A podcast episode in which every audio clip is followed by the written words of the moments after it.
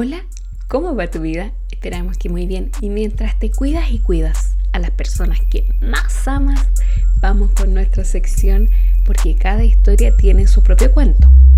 Hoy seleccionamos Ego y su autoestima, relato que puedes encontrar en nuestra web de contenido soyfelique.com en nuestra sección Cuentos motivacionales.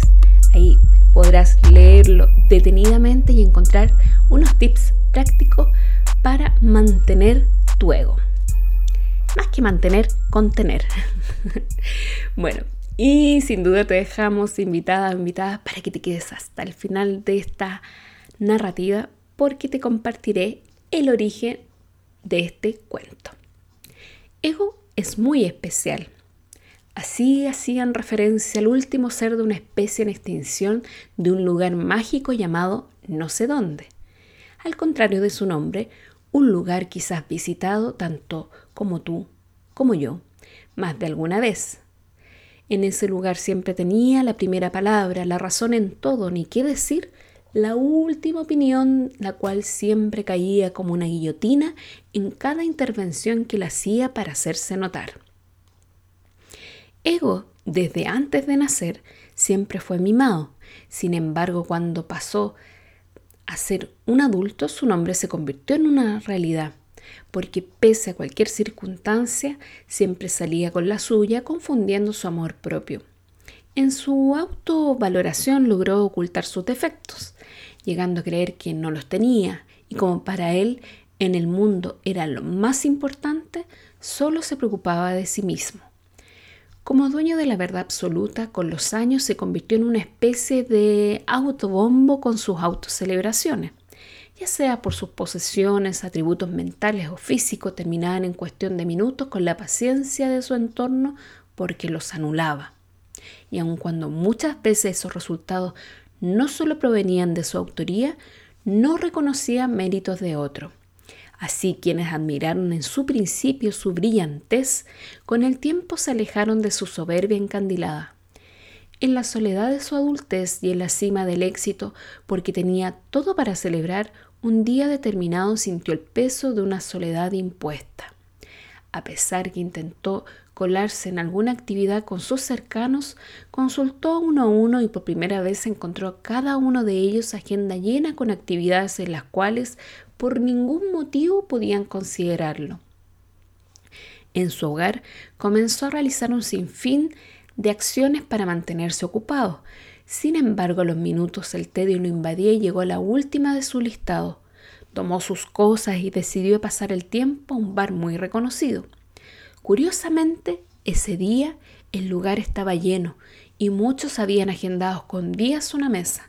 Sin embargo, él llegó, saltó la fila y solicitó hablar directamente con el gerente del lugar, quien, para evitar escándalos como amenazas, dio respuesta a lo que él solicitaba y le otorgó una mesa. Aunque intentó formar parte de una conversación casual, el ruido externo bajaba el volumen de sus palabras, haciendo invisible ante los demás su persona. Agobiado, decidió partir y en eso una joven con un brillo muy especial en su mirada se acercó a él. ¿Estás bien?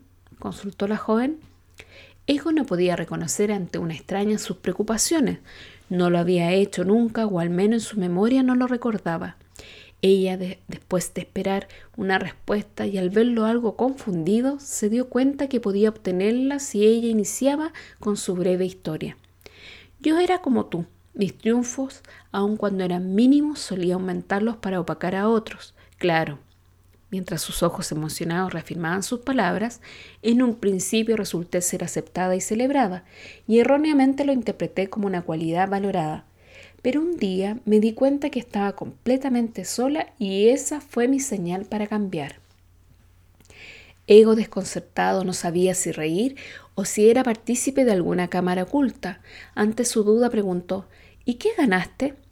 Con una dulce sonrisa respondió, estar en año nuevo rodeada con mi familia y amigos. ¿Los ves?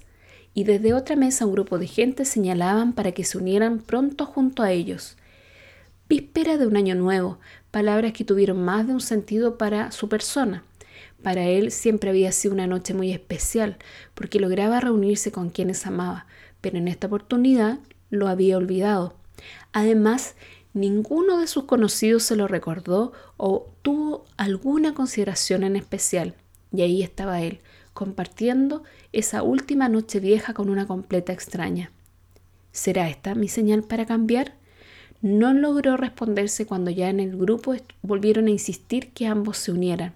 Así Ego se unió animado de desconocido, inquieto por lo que estaba viviendo y porque sentía que su realidad debía cambiar o al menos por esa noche.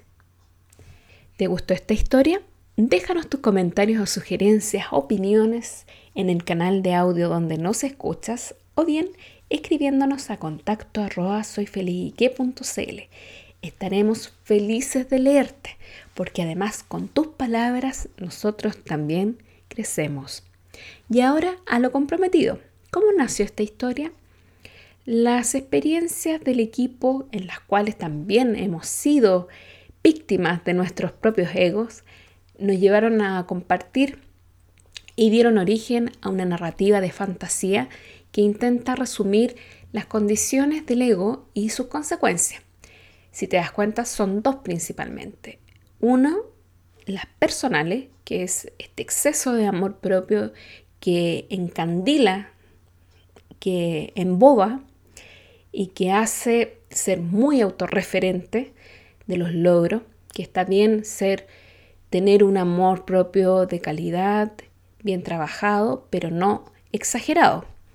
Porque si no dejamos de ver ciertas cosas que están al pendiente, como también eh, cualidades o talentos que debemos seguir aprendiendo, fortaleciendo y desarrollando aún más.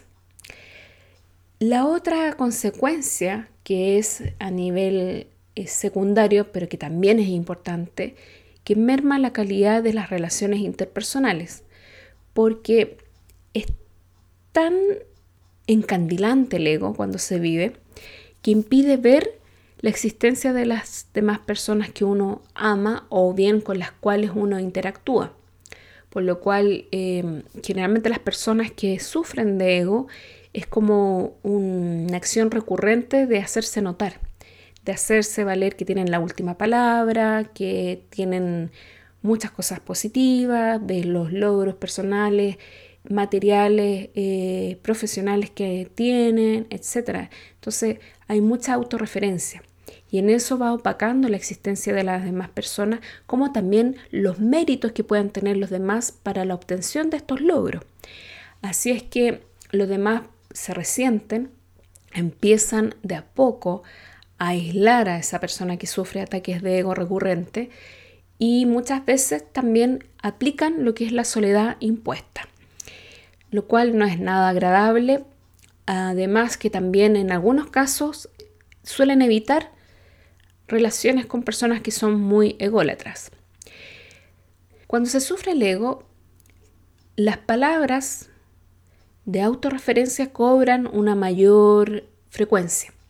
Muchas veces las personas que tienen el ego muy elevado incluso hablan de sí misma en tercera persona.